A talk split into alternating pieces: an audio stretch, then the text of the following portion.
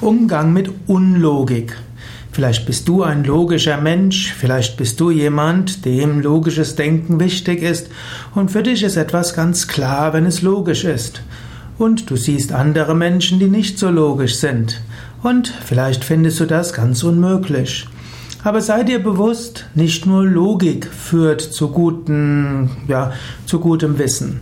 Manchmal ist auch Unlogik gar nicht so falsch. Was im Nachhinein als logisch erscheint, erscheint vielleicht vorher als unlogisch. Und das, was vorher logisch erschien, ist nachher unlogisch. Manches, was die klugen Menschen so gemacht haben, hat sich nachher als sehr falsch erwiesen. Daher sei auch auf der Hut, dass du dir nicht zu viel einbildest über deine Logik. Und sei vorsichtig, bevor du über die Unlogik anderer urteilst. Es gibt nämlich Logik verschiedenster Ordnung.